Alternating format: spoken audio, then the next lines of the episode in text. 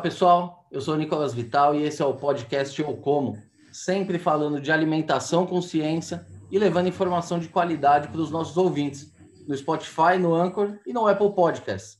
E também em vídeo no nosso canal do YouTube. Já segue a gente? Se ainda não segue, não se esqueça de se inscrever nos nossos canais.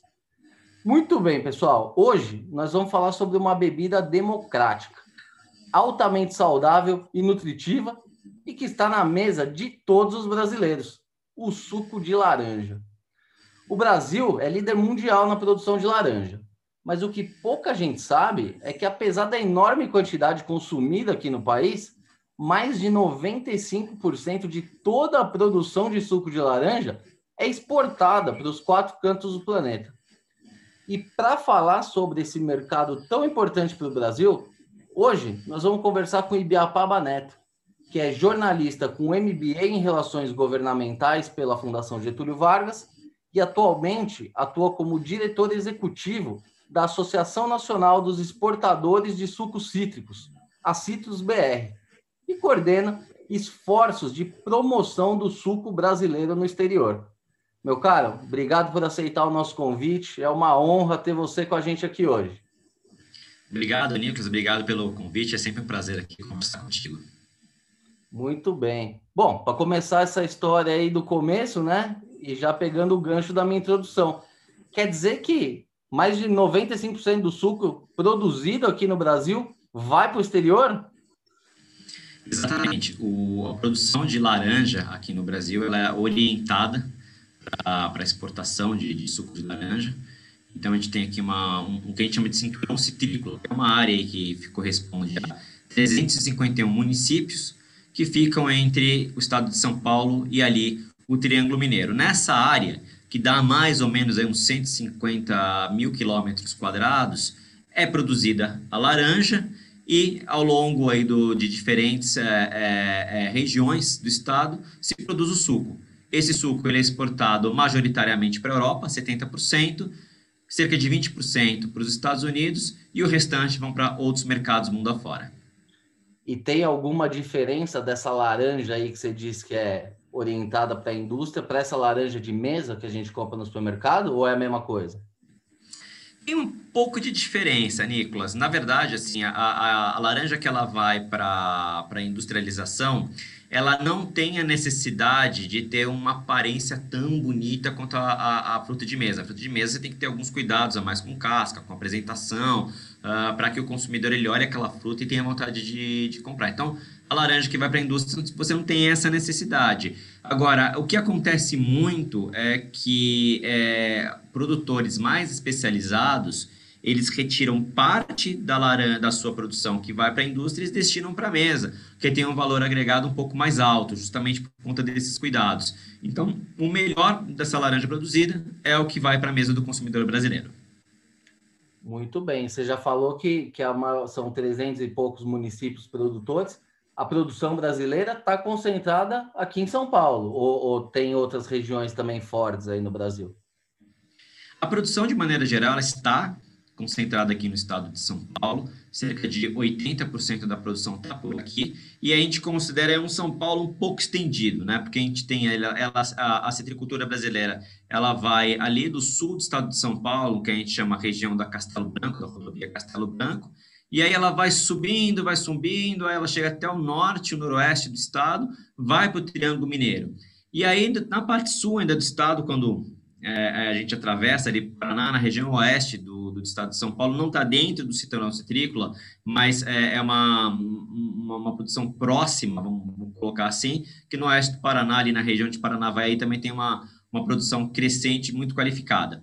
Fora isso, e aqui em São Paulo e Triângulo Mineiro, você vai ter é, 80% da produção da fruta é, e 95%, 97% da produção de suco do país, você ainda vai ter é, algumas outras regiões com algumas produções. Por exemplo, o Nordeste, ali entre o Sergipe e a Bahia, tem uma produção de laranja e também uma produção de suco de laranja, que vai para os mesmos mercados que, uh, que, que, as nossas indústrias associadas uh, aqui em São Paulo também, também exportam. Então, tem um pouquinho, sim, em outros estados, o Rio Grande do Sul tem um pouco, Paraná tem um pouco, mas realmente o grosso está aqui entre São Paulo e Triângulo Mineiro. Agora, voltando para esse negócio da exportação aí, que chama atenção, né? A gente vê tanto suco de laranja aqui no Brasil e é uma fração da, da produção. Isso deve demandar uma logística absurda por parte desses exportadores, né? Porque afinal, um caminhão tanque cabe, sei lá, 15, 20 mil litros, não é nada perto da produção. Como é que é feita essa logística aí? Porque não deve ser uma coisa simples. Acho que tem um dado que ele ilustra muito bem isso. Você colocou a questão dos caminhões tanques.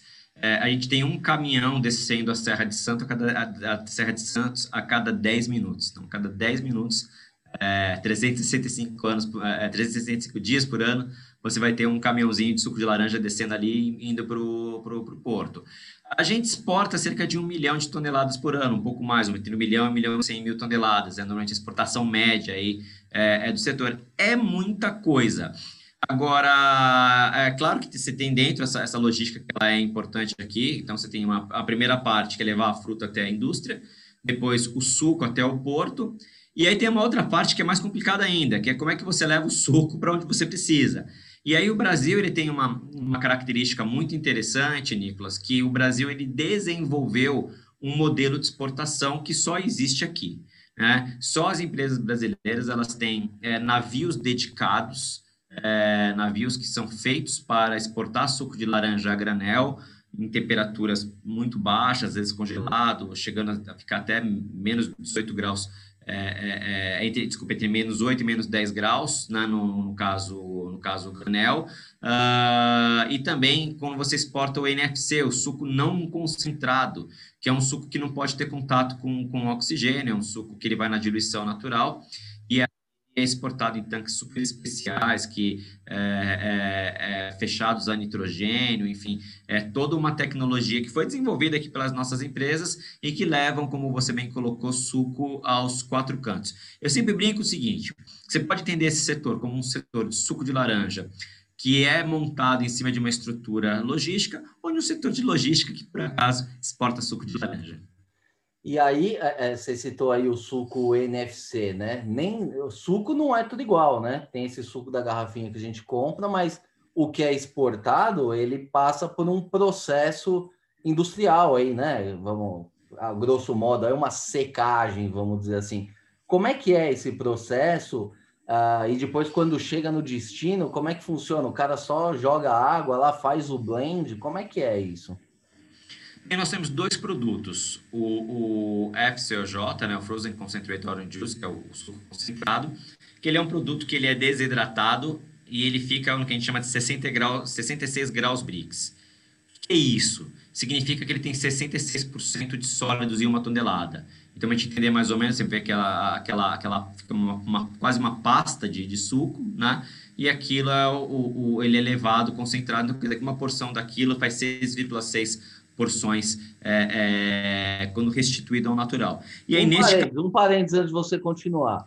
É aquela lata que quando eu, pelo menos, era criança, tinha disponível, que você guardava no freezer, fazia o furinho, fazia o mix? É aquilo? É o lanjal que você está falando. É o né? lanjal que eu tô. Tanjal, é lanjal. lanjal. Exatamente. É, é como é, se fosse é mas ele é um pouco mais concentrado, tá? O lanjal ele é um pouco menos concentrado. Se eu não me engano, o, o lanjal acho que é 40 brix, uma porção você faz 4, né? É, neste, no, no, na concentração no 66 brix, uma porção você faz 6. Então ele é mais concentrado ainda. É, então, sim, é, basicamente é isso para as pessoas terem uma ideia, né? Então, esse é um produto que a gente exporta. A gente exporta mais ou menos é, é por ano desse produto, coisa aí de 700 mil toneladas, tá? Do, do FCOJ, né? Mas a gente exporta também o suco na diluição natural, ou seja, a gente exporta água também, né? Que é o produto na diluição natural, que ele é 12 brix. Então, quando você espremeu a laranja lá, cai aquela laranja docinha, gostosa, cai o sucão no copo, você sabe que aquilo ali é um suco mais ou menos 12 brix, ou seja, que tem 12% de sólidos dentro daquela porção.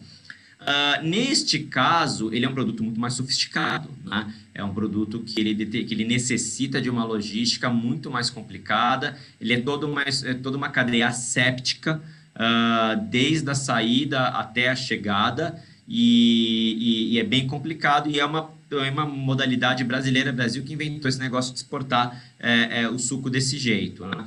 Uma coisa que é importante a gente falar do NFC é que ele já tem um volume grande. Então, a gente exporta hoje em dia em torno de 1 milhão e 600 mil toneladas de, de NFC por ano. Então, o volume de NFC ele é maior do que o volume de suco concentrado. Então, todos os investimentos do setor, eles estão muito mais voltados aí para a cadeia do suco não concentrado, NFC, que a sigla significa Not From Concentrate, uh, do que para o FCOJ, que é um produto ainda muito importante. Mas quando você faz a conversão, porque você está comprando produtos diferentes, quando você faz a conversão do NFC para o FCOJ, é, do negócio, o NFC ele representa mais ou menos em torno de 30% da operação, quando você converte tudo para 66 graus Brix, que é uma maneira de você é, é entender quanto de sólidos solúveis você está exportando. E esse suco, o, o natural, né, o, o, o o, quando você exporta água, você já manda isso engarrafado, já pronto, ou vocês têm pontos no exterior onde é feito esse processo? Como é que funciona isso? Na verdade, o produto ele vai a granel, né? Ele vai a granel, então em tanques aí com, com toda essa tecnologia séptica, que é uma, uma coisa complicadíssima e, poucas, é, é, é, poucas empresas no mundo têm esse conhecimento tecnológico. É, e aí, ele, quando ele chega no exterior, também ele vai para tanques assépticos, né? E aí, é, você, isso é uma coisa que é interessante, né? Porque você faz exportar, você exporta um navio de suco que tem 40 mil toneladas e ele vai ficar num terminal, que é dessa, da, da nossas, das nossas próprias indústrias associadas, cada indústria tem lá o, os seus terminais com, com, os, com o seu esquema de tancagem. Então, esse suco ele chega lá, ele fica armazenado nesses tanques, né? E aí a venda, a venda é feita caminhão a caminhão. Então você leva lá 40 mil toneladas de suco, coloca lá, e aí o cliente vai falar, ah, eu preciso de tantas toneladas. Aí ele vai lá, tira caminhão a caminhão, e aí vai faturando. Claro que existem outras modalidades de, de, mas assim, é, é, a logística é dessa forma que funciona. E aí a empresa que compra esse suco, que aí sim ela vai engarrafar esse suco na, enfim, dentro do, da, da sua própria empresa, vai colocar a marca, enfim. E, e, é uma coisa que é interessante, Nicolas, que você fala, ah, mas é tudo suco. Não, não é, não é tudo suco. Porque você pode é, é, exportar sucos com blendagens diferentes, com combinações de variedades de frutas diferentes, com mais aroma, com menos aroma, uh, com um toque mais de frescor, menos toque de frescor. Dependendo do mix de, de, de variedade de fruta que você colocar, você vai ter um, um, um suco com uma sensação um pouco mais doce, um suco com uma sensação um pouco mais refrescante. Então, assim, é uma indústria que se especializou a fazer um produto ao gosto do cliente que está recebendo ali. Essa era justamente a minha próxima pergunta, porque assim, é, quando você compra esses sucos dessas, dessas, mar, dessas grandes marcas, né, principalmente no exterior, o suco é sempre igual. O suco de laranja é sempre igual. Só que pode ter um ano aqui em São Paulo, no interior, que choveu mais, outro choveu menos o suco é um suco, é um produto natural, nunca vai ser igual. Só que lá os caras conseguem fazer igual. Aqui, eu tenho experiência, eu compro sempre esses suquinhos também de garrafa, natural 100%, e nem sempre ele é igual. Uma vez ele está um pouco mais doce, outra vez um pouquinho mais ácido. Como é que o cara lá fora, ele consegue fazer esse suco igualzinho sempre? Ele tem vários lotes diferentes que ele faz um blend ou, ou, ou existe algum outro processo? Na verdade, aí, aí a gente tem uma diferença de é, estruturas de empresa.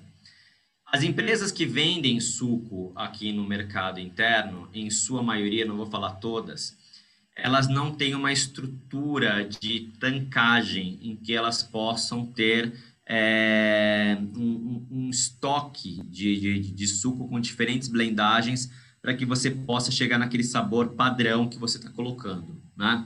Então, o que acontece? É, aqui, normalmente, como funciona? Fez o suco, foi para a linha, invasou, vendeu. Então, você tem algumas, algumas épocas do ano, e aí nem é de ano para ano, mas você tem diferenças de padrão de, de, de, de, sabor dentro do próprio ano. O suco começa em janeiro de um jeito e ele termina ali, ele, aí quando ele passa para esse período de, de entre safra, que é o que a gente está passando agora, né, entre é, é, março, abril, final de maio, que aí é a entre safra da laranja, você tem pouca laranja, né? Quando entra essa laranja de começo de safra, ela é uma laranja mais ácida. Então você vê que o suco ele aqui no mercado interno boa parte das marcas, você perde um pouco do padrão, ele vai ficar um suco um pouco mais azedinho, um pouco mais ácido, e aí ele para agosto, setembro ele vai melhorando, e aí até fevereiro ele vai que é uma beleza, né? Por conta disso, ele não tem essa estrutura para poder fazer a blendagem. As marcas lá fora, eles compram grandes volumes das nonossas empresas. E aí, nas nossas empresas, eles, além de você ter uma variedade maior que você tem disponível, você tem estoques estratégicos de suco que são utilizados para fazer o blend de uma safra velha com uma safra nova. E aí você tentar, dentro do possível, você manter é, sempre o mesmo padrão de sabor de um ano para o outro. Muito bem. E agora, olhando um pouquinho para esse mercado externo, né, ainda, é, a Flórida sempre foi referência, né, na produção de laranja, é, é o Orange State, né, lá nos Estados Unidos, enfim, mas já não é mais o Orange State, né? Tá, os caras estão com um problema lá nos últimos anos. É... O que está acontecendo lá na Flórida que eles têm reduzido tanto a produção deles? Bem, a, a Flórida ela continua ainda sendo uma, uma, uma referência para suco de laranja é, no mercado americano, né? O, o, americano quando ele toma o suco de laranja, ele tem certeza absoluta que aquele produto ele veio é, é, da Flórida, mesmo que ali haja na composição suco brasileiro e suco mexicano, principalmente. É, mas a Flórida ela ainda ainda consegue abastecer uma boa parte do mercado americano. O que acontece é que a Flórida, os pomares da Flórida, é, eles vêm sofrendo ali desde 2004, 2005 com uma doença chamada citrus greening. O citrus greening ele é uma bactéria que ela é inoculada por um mosquitinho menor que esse mosquitinho da fruta aí que, que, que dá na banana aí de, de, de todo mundo que fica na sua casa aí enchendo a paciência. É um mosquitinho chamado psilídeo, ele é menor do que aquela mosquinha. E ele se alimenta da seiva da laranjeira. E aí, quando ele vai se alimentar da, da, da seiva da, da laranjeira, ele é vetor. Ele inocula essa bactéria e a bactéria, ela faz uma espécie, vou fazer uma licença poética aqui, tá? Uma espécie de uma arteriosclerose com, com, com, com a planta, que, enfim, é, é, é, uh, dá um problema grave ali na, na maneira como a seiva ela é transportada né, dentro da árvore até chegar no fruto. E aí o fruto vai ficando green, ele vai esverdeando, vai mudando o formato e a árvore morre com o tempo. E é, um, é uma doença que não tem cura. É, além da perda de produtividade, diferenças no sabor e uma série de coisas, a planta morre, não tem muito como, como resolver. E isso fez com que realmente a produção na Flórida caísse pela metade é, nos últimos anos. Uh, o Brasil teve uma estratégia de manejo um pouco melhor do que a da Flórida, é, aí é uma questão um pouco cultural, por uma série de questões, mas o fato é que o Brasil maneja melhor o greening do que, do que a Flórida, e a gente conseguiu manter aqui os nossos é, é, níveis de produtividade e produção. Aliás, a gente melhorou os níveis de produtividade, é, conseguiu manter a produção em altos níveis também, enquanto lá na Flórida foi a, a curva foi, foi inversa. Então, esse é um caso é, é, que o brasileiro pode aí se orgulhar que ele soube manejar melhor é, um problema sério do que o americano. Então, essa questão da, da doença, as pessoas, o consumidor médio, ele não, não, não tem isso claro na cabeça que as plantas também têm doenças, né? E também precisam e ser tratadas. Esse exemplo da Flórida é emblemático, era, um, era referência global, talvez, em suco de laranja, e uma doença cortou pela metade a produção. Como que é feito na prática? Qual esse exemplo de sucesso no Brasil? Como é que foi feito? Eu sei que existem fundos aí de, de pesquisa, muito investimento, muita ciência em cima, mas como que é feito essa questão sanitária aí no, no, no, nos parques aí de, de laranja?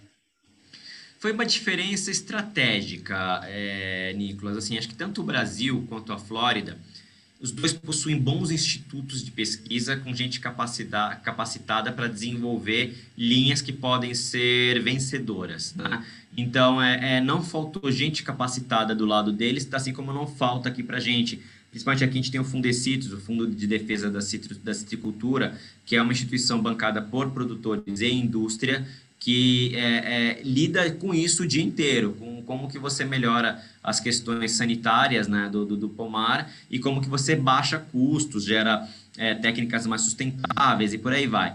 Mas especificamente do falando sobre greening, foi uma questão de, de, de estratégia.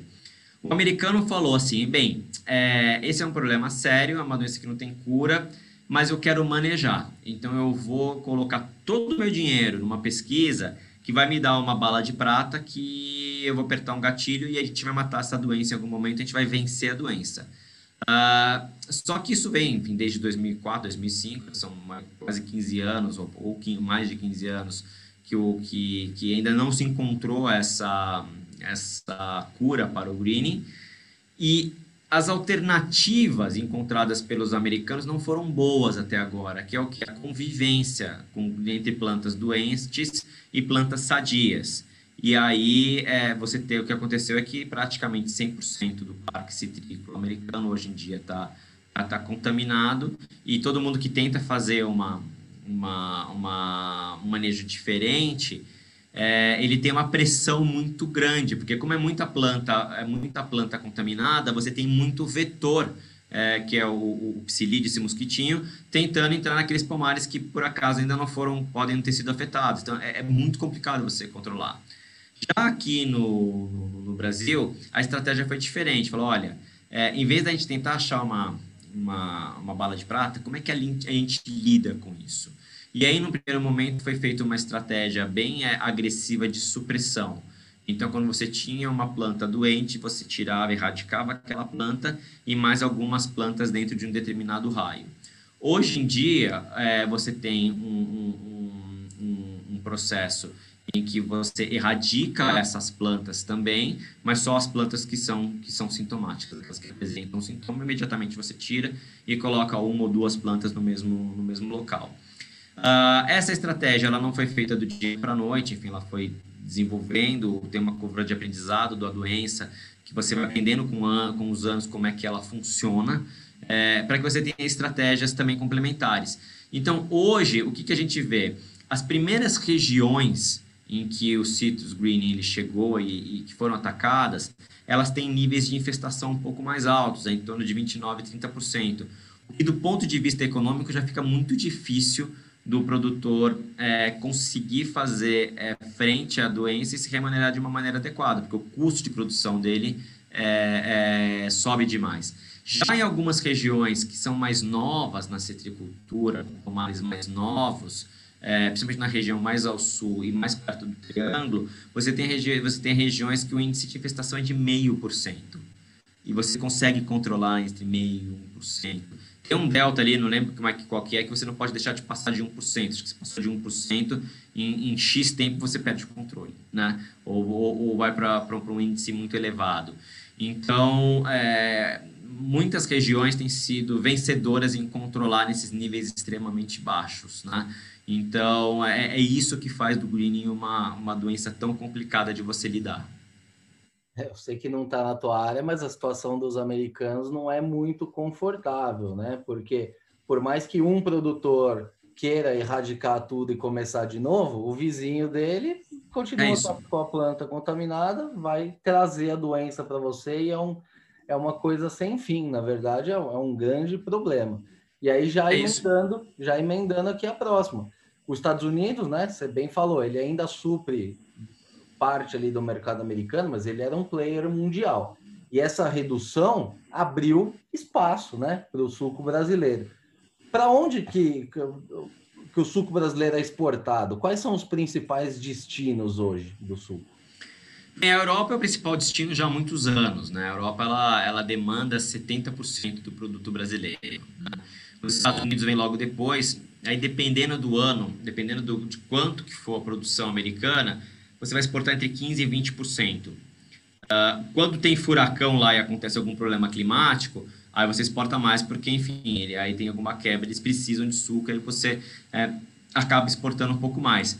A gente tem enfrentado uma concorrência grande do México, e por conta do acordo de livre comércio da América do Norte, né, o, o NAFTA, que agora, enfim, mudou de nome no governo Trump, é, eles têm uma tarifa zero, né? Eles não pagam imposto de importação para entrar no mercado americano. Então, eles têm se consolidados ali como, como um principal exportador é, de suco de laranja para o mercado americano.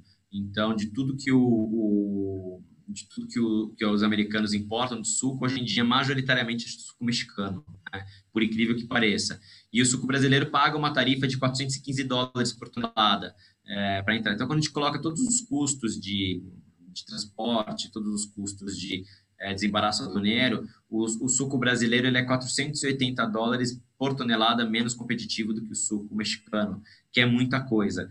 Então, é, é, existe esta limitação também para hoje em dia, para a gente crescer no mercado americano, que você tem um concorrente muito bem posicionado, fazendo um bom produto e que tem um acesso privilegiado em relação a você. E a Ásia? O Brasil aí, né, exporta tudo lá para a China, não só para a China, mas para a Ásia como um todo. Eu estou pegando a China como exemplo. O mercado asiático é um mercado importante para o suco de laranja? Ele cresce na China, é, cresce devagar, mas cresce, né? Japão é um mercado consolidado já há muitos anos.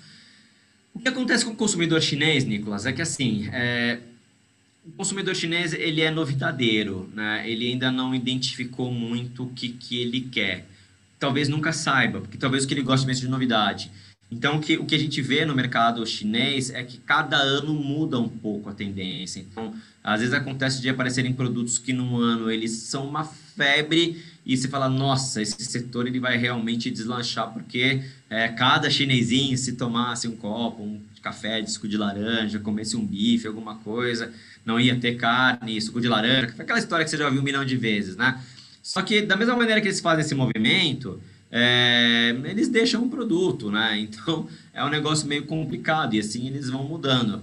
O bom do suco de laranja é que ele é um produto que, ele, que o crescimento tem sido consistente. Então a gente tem. É, a gente escapou dessas ondas, e obviamente, claro que se eles quiserem ter um surto de consumo de, de suco de laranja, ninguém vai achar ruim, né?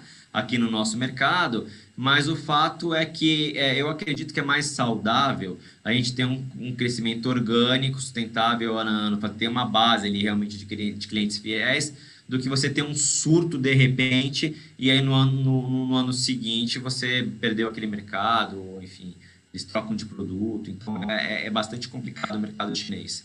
Mas quando você diz que suco de laranja, é suco de laranja, né? Tá aí desde sempre. Eu não sei na China se eles têm acesso, se tem algum produtor lá na Ásia que possa suprir, mas suco de laranja é uma coisa básica. Quando você diz que ele. A laranja ela é chinesa, né? É isso que é interessante. A laranja ela é chinesa, a origem dela é chinesa.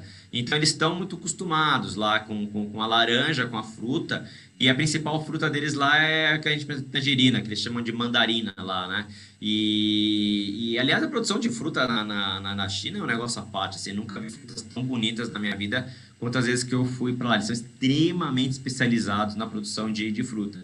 E eles têm uma produção local de suco de laranja, né? que ela supre uma parte do mercado deles ali, mas não supre tudo. Então, à medida que eles forem crescendo, a, a, a tendência é que eles aumentem a, exporta, a importação de produto do Brasil. Você citou aí a tangerina, pô, eu sou fã número um do suco de tangerina aí, mas tem menos, né, é, disponível, é difícil de achar. É, você representa os citros, a tangerina é um citrus, o limão é outro citrus. O Brasil exporta também essa, essas outras, os outros sucos, ou é, o foco é laranja mesmo? Não, a gente exporta, a gente exporta tanto suco de tangerina quanto, quanto suco de limão. No caso aqui na América do Sul, a, Argentina ela é um pouco mais, especial, mais especializada em suco de limão do que o Brasil, mas a gente também produz um pouco de suco de limão aqui para exportação, né? A tangerina, ela tem um problema que a janela de safra dela é pequena, né? Então a tangerina ela dá ali para uns três meses no ano e acabou, né? E não tem muita conversa não, né? E a laranja ela é um produto que ele tem uma uma safra mais longa, que ela dá laranja praticamente ao longo do ano inteiro. E de safra, a gente tem ali de produção de processamento pelo menos uns seis meses por ano, né? De, entre final de maio, vai começo de junho, até pelo menos dezembro, janeiro, é certeza que você tem é, processamento de, de fruta. Então, de seis a sete meses, às vezes oito meses, dependendo se é uma safra muito grande, muito longa, você está você tá processando laranja. E tangerina é uma janela muito menor, então não dá para você ter é, é, a mesma disponibilidade de oferta de produto quanto a gente tem na laranja. E hoje, é, quais são os principais concorrentes do suco de laranja no mundo? É, o pessoal está migrando para outros sucos, você diz do chinês que tem a novidade, pode ter alguma fruta da moda, ou o cara está migrando para o Red Bull? Que, que, qual que é a tendência hoje no mundo? Olha, você tem de tudo, Nicolas. Cada Porque ano. A Coca-Cola é... a gente sabe que não é, né? não, provavelmente não. Mas só se realmente o cara ele, ele gostar muito ali de, de, de refrigerante, né? Mas assim, é que, é que tá, é que depende um pouco da ocasião de consumo, porque você veja o seguinte, né? É, aqui no Brasil, a gente não toma tanto suco de laranja no café da manhã. Aqui o pessoal toma mais na hora do almoço, na hora do jantar, na hora que você vai fazer alguma das, da, da, das grandes refeições, né? Aqui no Brasil, almoço ou jantar. Na Europa e nos Estados Unidos, o suco de laranja, a ocasião de consumo é um pouco mais café da manhã, né? Então, assim, majoritariamente o consumo está no café da manhã. Então, o que, que acontece? As pressões que a gente sobe, sofre é, neste mercado por bebidas substitutivas, e aí você tem desde outros sucos é, de, de uma fruta só ou multifrutas, passando por achocolatados, chás, é, kombucha, qualquer outra dessas coisas que, que, que existem, que existem na, na prateleira, e que podem ser tomadas no café da manhã, né? Então, assim, a nossa, a nossa, é, o nosso menu de, de concorrência ele é gigantesco, né? E a indústria de bebidas ela é muito, ela é muito inovadora, né? Então, quer dizer, todo ano tem é, diversos lançamentos para todas as ocasiões de consumo que você quiser. A questão que eu acho que ela é importante, sim, nós temos é, é, produtos que produtos que é, é têm uma certa concorrência para a gente, mas não existem tantas cadeias produtivas capazes de ter o tamanho e a escala que tem o suco de laranja, né? Isso é uma coisa que é importante. Então, mesmo que o cara ele, ele, ele consiga crescer no mercado, ele consegue até outro tempo, até um determinado ponto. Para conseguir ter uma estrutura que nem a nossa, precisa de muito investimento, muita tradição, isso você não faz do dia para a noite. Mas aí, respondendo a questão, é, o foco hoje da concorrência é mais sucos ou mais outras bebidas? É de tudo, Nicolas. Assim, é cada ano é uma coisa. Já teve ano que foi multifrutas, já teve ano que foi é, Red Bull, já teve ano que foi água de coco, é, já teve ou bebidas com base de água de coco. A água de coco ela entrou no mercado uns anos atrás como um adoçante natural. E aí teve uma febre de bebidas com, com base em água de coco. Aí teve um tempo atrás que entraram é, alguns sucos com, com suco de vegetais. Detox, que, né? Detox, que entraram com uma super força no, no mercado. Aí veio lá da Ásia é, é, os sucos de aloe vera, né? E tanto que a primeira vez que eu vi suco de aloe vera, eu falei, nossa, cara, os caras estão engarrafando shampoo, né? Vou começar a beber shampoo agora, né? Cara, isso passava na cabeça, não, não, vou tomar esse negócio. E, e aí a primeira vez que eu experimentei aquele negócio, eu falei, nossa, esse negócio não, não, não vai pegar. Aí no ano seguinte, é, e a gente vê isso muito nas feiras internacionais, né? Cial, Anuga. Aí no ano seguinte, é, eles já deram uma mudança e aí agregaram sabores de frutas a esse a esses sucos de aloe vera e ficou um negócio interessante. E aí também foi outra modinha que ficou, né? Então, isso é que é interessante. Não importa qual que é a modinha do ano, você vai ter sempre o suco de laranja ali é, é, de qualidade, com escala, é, disponível na prateleira. Né? Então, assim, podemos ter diversos players é, para concorrer com a gente. Suco de maçã, tenho que citar, eu acho que é o principal concorrente que a gente tem. É, mas é uma cadeia, uma cadeia não está quanto a cadeia da laranja, né? Isso é uma coisa que é importante para a gente colocar. Então, os nossos principais concorrentes sempre são aqueles que são tão é, estáveis quanto a nossa, a, nossa, a nossa cadeia. E aí depois vem esses outros que vem querendo morder um pouquinho seu market share na ONU. E tem a questão do suco de maçã, porque ele é usado de, como base né, para muitas coisas. Você vê suco de uva com uma porcentagem ali de suco de maçã, né? Então ele tem essa vantagem. O suco da laranja geralmente é usado de base também nesses mixes? Então, mas o suco de maçã, ele também é tomado 100% lá sim, na Europa. Sim, sim. E é... O que eu digo assim é que ele ainda tem a vantagem de ser misturado com né? Exatamente, que isso foi uma baita de uma sacada da, da, da indústria de bebidas. Porque a, a, base do suco de maçã para o europeu é muito barata. Né? Quando a gente olha ali no. Se eu não tiver desatualizado, porque faz tempo que eu não viajo por causa da pandemia, né? É, é mas assim, pelo que eu me recordo dos preços, Ah, enquanto você encontra aí um, um suco de laranja pegando a, a base de preço, né, os, os, valores mais baratos, um produto ali de é, marca de supermercado, por exemplo, você vai ter um euro o, o litro do suco de laranja. É, um suco de maçã custa 60 centavos de euro, né? Então ele é bem mais barato né? É, é, na prateleira. E quando você coloca isso também no. Quando você coloca isso na venda da matéria-prima, é idem. Então, o que eles fizeram? Eles pegam a base do, do suco de maçã, que inclusive é uma base doce, é, é, é, é uma base gostosa, é, e aí eles usam como base, eles vão misturando, né? Coloca um pouquinho de manga, um pouquinho de maracujá, um pouquinho de qualquer coisa, e aí eles é, é, é, fazem diversos mix de fruta, que na verdade o que eles estão empurrando de volume ali é suco de maçã, não é o suco de maracujá ou suco de outra coisa. É, isso não vai dar um grande volume para quem produz a matéria-prima. Né? Agora, com suco de maçã, com certeza, eles vão puxar um caminhão de, de suco.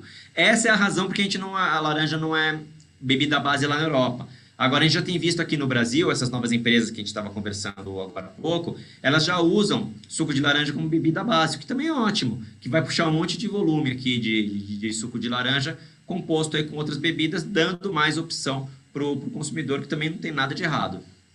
É, é verdade. Sem querer puxar saco aqui, é muito mais gostoso, né? Esses mix com base de laranja, porque com base de maçã, que é docinho, é gostoso, mas é meio sem graça, né? Esses dias eu comprei um, laranja com. Ah, não sei, é um negócio vermelho ali, tava muito gostoso e, putz, mas é caro, né? Mas tudo bem. A gente... é, aí a gente vai ter que falar de estrutura de imposto, né? Que é, também é um problema no Brasil, que, é, ah, isso é, enfim, isso eu tenho que falar, cara, assim, é, é, um litro de suco de laranja numa gôndola vendida num pão de açúcar aqui no Brasil, ou num Carrefour, de suco brasileiro, ele vai ser mais caro do que um litro de suco brasileiro vendido na Europa. Eu acabei de falar, um litro de suco, um, um, suco de um litro de suco brasileiro na Europa, na Alemanha, ele custa um euro. Mesmo com esse câmbio maluco aí, a gente tá que como vai custar o quê? 6,70 um, um, um, litro de suco. Aqui você não encontra um litro de suco de laranja aqui por menos de, de 7, 8 8, 10 reais, é isso aí mesmo. Nossa, mas pois que é. coisa louca isso, né? No Brasil, meu cara. Você teve que mandar o um negócio pro porto, teve um navio que cruzou o Atlântico, você engarrafou lá, distribuiu lá e ainda chegou mais barato pro cara. Isso que ele tá pagando um dinheiros dele, né? Não um é... dinheiro dele. Um é. dinheiro. Chegou por um dinheiro dele e a gente tá pagando aqui 10 no mesmo Exatamente. Dia. Agora, a gente falando aí do exterior também, um ponto que, que é interessante, e, e assim, não é específico da laranja, mas vocês devem estar bem inseridos nisso pela importância que esse mercado representa. O agronegócio brasileiro como um todo, ele virou alvo aí, né, do, do principalmente de ambientalistas, é, fogo na Amazônia. A gente sabe que o suco de laranja não tem nada a ver com o fogo na Amazônia. Agora, como que essa, essa imagem negativa do setor, é muito baseada em fake news mesmo, a gente sabe, mas que impacta, impacta. Como que isso tem impacto né, no negócio de vocês? Arranha a imagem, é, atrapalha o negócio ou está tão consolidado que vocês passam à margem dessa discussão? Olha, Nicolas, é claro que as pressões elas chegam. O cliente, ele, ele quando ele ouve uma coisa ruim a respeito do Brasil, ele pede informações. As informações são passadas, ele entende que a gente está fora desse ruído todo. Mas o perigo disso, ele está não no aspecto comercial propriamente dito, mas no regulatório. Hoje em dia, por conta dessas questões é, de imagem do, do Brasil, isso abriu uma, uma janela de oportunidade para o, o legislador europeu criar uma série de regras que no final da jornada, se tudo der certo para eles e errado para a gente, vai fazer com que se criem barreiras de entrada para produtos brasileiros. E aí não importa se ele é feito no Rio Grande do Sul é, ou lá na, na Serra Raposa do Sol, é, que vai ser a barreira de entrada vai ser a mesma. Esse é um problema que eu particularmente é, me preocupo bastante acho que o governo brasileiro está atento a isso e, e, nós temos nos preocupado é, é, de fazer uma boa comunicação do nosso, do nosso produto no contexto em que ele é produzido, nas condições que ele é produzido, para que é, não só o, o, o cliente, mas também o varejista, que é um, um elo super importante, ele entenda o que, que ele está comprando. Porque nessas discussões regulatórias malucas que estão acontecendo lá na Europa, o varejo ele vai ter uma posição importante. Ele vai ser responsável por falar, bem, quais são as cadeias de valor que eu preciso fazer a diligência devida, que é o quê? É um processo de investigação em que você vai ter que apresentar as suas provas de que você produz em conformidade com os padrões exigidos pelo, pelo, pelo consumidor europeu. E como que você faz isso? Por meio de verificação de terceira parte, ou seja, certificação. Então, em última instância, o que a gente está falando é que a gente corre o risco de que a certificação que hoje ela é um diferencial competitivo de mercado, ela passe a ser um instrumento de acesso. Ou seja, só passam a ter acesso àquele mercado aqueles setores que é, têm um alto nível de certificação ou já produtos certificados. Né? Então, isso é um risco que ele é absolutamente real para o agronegócio brasileiro e um, enfim, um, um estupro, vamos colocar assim, é, ao bom senso, porque dentro do Brasil existem diversos Brasis. Você tem sim o cara que trabalha fora da conformidade, mas assim, isso é uma pequena parte, a grande maioria do, do, do dos produtores brasileiros, eles estão dentro da conformidade. Ah, porque é todo mundo bonzinho? Não, cara, porque o Brasil tem regra, o Brasil tem Ministério Público, tem polícia. É, aqui em São Paulo, pegando o nosso exemplo, tem asfalto na porta da fazenda. Então, se o cara sair da linha, seja pelo ponto de vista ambiental, trabalhista, em dois minutos tem uma, uma fiscalização e tem que ser assim. Né? Então, a gente precisa é, é mostrar um pouquinho melhor que isso aqui não é um Estado sem lei. E, e nesse sentido, eu acho que, o, que o, essa discussão é, ela tem sido um tanto quanto hipócrita pelo, pelo lado é, é, europeu, com, com, com perdão da, da expressão forte, porque eles olham apenas para os problemas que estão fora da Europa e não se dão trabalho de olhar as mazelas, que não são poucas, que eles têm dentro da própria, do, do próprio continente europeu. Isso é muito importante, né, de ser esclarecido, né, e, e não é uma coisa simples, né, porque a gente tem aí organizações fortes, relevantes e que têm é, uma voz, né, que tem, pelo menos já teve algum dia uma credibilidade, atacando. Então, você sempre se defender é uma coisa muito complicada. E o setor do sul laranja tem a vantagem de ter na liderança aí um jornalista, né? O que não é muito normal, mas, por outro lado, o setor ganha com essa visão, né? De comunicar sempre, comunicar é, as pessoas é, de forma recorrente, com informações, e manter essa relação boa aí, né, com, com a imprensa sempre que possível, né, que nem sempre é possível. O que, que vocês têm feito aí em termos de comunicação? Eu sei que o, o setor laranja é um setor que se destaca nessa questão da comunicação, não é por acaso. E o foco de vocês sendo lá fora. O que, que vocês estão fazendo em relação a, a isso? Olha, Nicolas, já fez bastante coisa e a gente vai começar a fazer mais coisa agora, né? É, resumidamente, a gente teve uma parceria de três anos com a Associação Europeia de Sucos de Fruta, que foi investida em um bom dinheiro é, em comunicação de benefícios do suco de laranja, principalmente nessa parte de, é, principalmente para um público específico de profissionais de saúde, médicos, levando ali, fazendo uma, um certo trabalho de conscientização a respeito do que, que é o suco de laranja como um alimento e, e esse processo encerrou, né?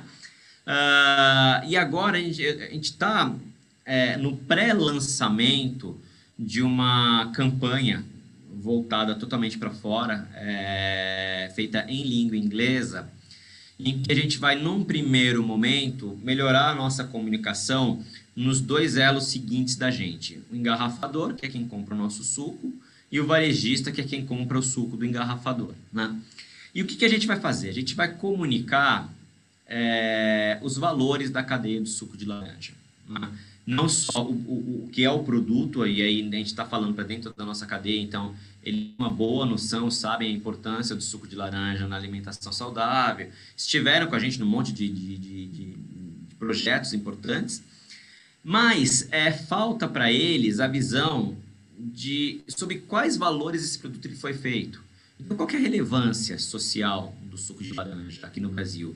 O que, que ele traz de benefício para as pessoas que, que se beneficiam dessa cadeia, para o trabalhador, uh, para o cara que está na colheita, que está na fazenda, entendeu? Como é que ele, como é que ele, como é que ele gera renda, oportunidade para esse pessoal? E, e, essa é uma parte que o setor ele, ele se destaca muito. Todo ano o setor ele gera aí coisa de 40, 50 mil vagas que são abertas na colheita da laranja, que pegam uma, todas as proteções legais em regiões que você tem uma, uma oferta de emprego muito pequena e ninguém sabe disso. Né? Ninguém fora do Brasil sabe disso. Às vezes nem no Brasil sabe disso. Então, isso é uma coisa que a gente já comunicava aqui dentro, quer dizer, dessa importância social do, do, do suco de laranja. A relevância ambiental do suco de laranja, pouquíssima gente sabe, mas para cada dois hectares e meio produzidos de laranja, nós temos um hectare de mata nativa preservada.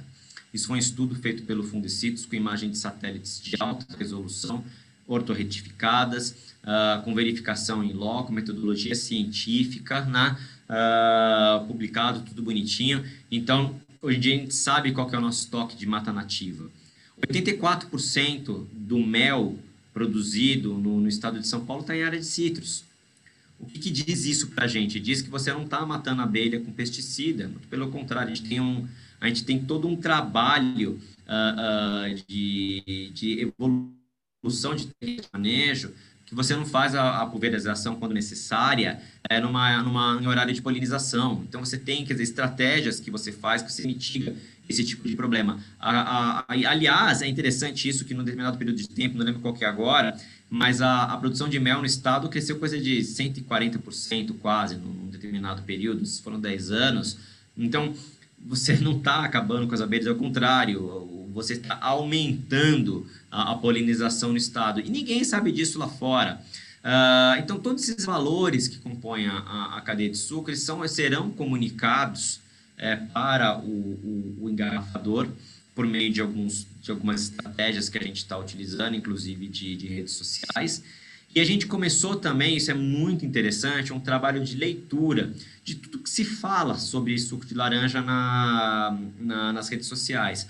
Uh, nesta semana a gente já está monitorando coisa de 200 mil menções, 200 mil menções que foram feitas aí de suco de laranja nas últimas semanas e qualificando o que, esse público está falando para entender na hora que a gente for interagir com eles qual que é a melhor mensagem. E a gente já a gente já descobriu coisas incríveis a respeito disso e oportunidades maravilhosas para que a gente possa levar inclusive esses valores para esse público, porque pensa bem, o cara que, que toma suco de laranja, é, ele não sabe, ele, se ele for interessado em sustentabilidade, ele vai gostar de saber que aquele produto que ele está aqui, por trás daquele copinho de suco de laranja, cara, tem um monte de trabalho feito sustentabilidade. O cara que é vegano, que é, é com todo respeito aí a, a, a todos a, os diferentes hábitos alimentares, ele precisa de um produto rico em vitamina C para fixar o ferro que ele vai comer na, adicionado na farinha dele. Então ele vai precisar tomar um suco de laranja, né? E suco de laranja é uma bebida vegana, né? É plant-based, que é outra tendência de consumo que existe hoje. Então a gente está olhando e estratificando todos esses públicos para que a gente possa levar para esse cara a mensagem dirigida. Olha, quais são as razões pelas quais você deveria tomar o seu copinho de suco de laranja todo dia? E a gente está formando essa, essa, esse grande banco de conhecimento e aí a ideia daqui a um tempinho, depois que a gente superar essa primeira fase, quem sabe a gente consegue estruturar um grande projeto para falar com o consumidor em língua inglesa fora do Brasil. Não, isso é fantástico, né? Porque eu sempre converso com, com executivos, com pesquisadores de vários setores, e o que eu percebo é que a gente tem as respostas para todos os questionamentos, a gente tem dado, a gente tem sustentabilidade, a questão social, só que essa informação simplesmente não chega até quem tem que chegar. E eu acho muito importante e louvável esse tipo de iniciativa, que é para você entender o que eles estão falando e responder na língua deles, com os dados, com os argumentos. Isso é, isso é fantástico e, e vocês estão de parabéns aí. E no tom, Nicolas, isso é uma coisa importante, no tom. Porque às vezes a gente aqui, culturalmente, a gente está é, acostumado a levar uma mensagem em determinado padrão, em determinado tom, que não é o tom que o cara está acostumado a receber. Então a gente está estudando, inclusive, isso, qual que é o tom que o cara recebe essas mensagens, para que essa mensagem seja realmente efetiva, é, é, como você bem colocou. Você não pode brigar com, com o cara, você tem que entender qual é o questionamento e levar o argumento. Se ele quiser entender, ótimo. Se ele não quiser, você vai saber que esse cara ele não quer saber. Então a gente tem que fazer o, o, nosso papel aqui e vocês estão de parabéns mais uma vez. Obrigado. Essa conversa aqui está excelente, só que o nosso tempo aqui já está chegando ao fim. Queria agradecer aí mais uma vez a, a tua presença aí, tua disponibilidade, essa aula aí sobre o mundo da laranja aí que a gente teve hoje e estamos aí à disposição. Assim que vocês tiverem novidades aí dessa, dessas campanhas, podemos voltar a conversar disso aí sim, que é sempre muito interessante. Eu que agradeço, Nicolas, o espaço, a gente está à disposição, é um prazer falar com, com, com, a sua audiência. A gente sabe que esse trabalho que você faz, ele é importante, que ele leva uma, uma ele traduz, de certa forma, o, este nosso mundo complexo de uma maneira simples aí, que a pessoa que tem interesse em saber como é produzida a comida dela, né, o que eu como ou o que eu bebo, então eu fico muito feliz de participar aqui, parabéns pelo projeto. É isso aí, a gente faz o possível aí, né, vamos tentando. Obrigado mais uma vez. Muito bem, pessoal. Essa edição do podcast Show Como vai ficando por aqui. Se gostou, não se esqueça de seguir os nossos canais no YouTube, no Spotify ou na sua plataforma de streaming favorita. Aproveite e siga também no Facebook e no Instagram. Lembrando que esse podcast tem o patrocínio da Crop Life Brasil e volta com a sua programação normal na próxima sexta-feira. Por hoje é isso e até a próxima.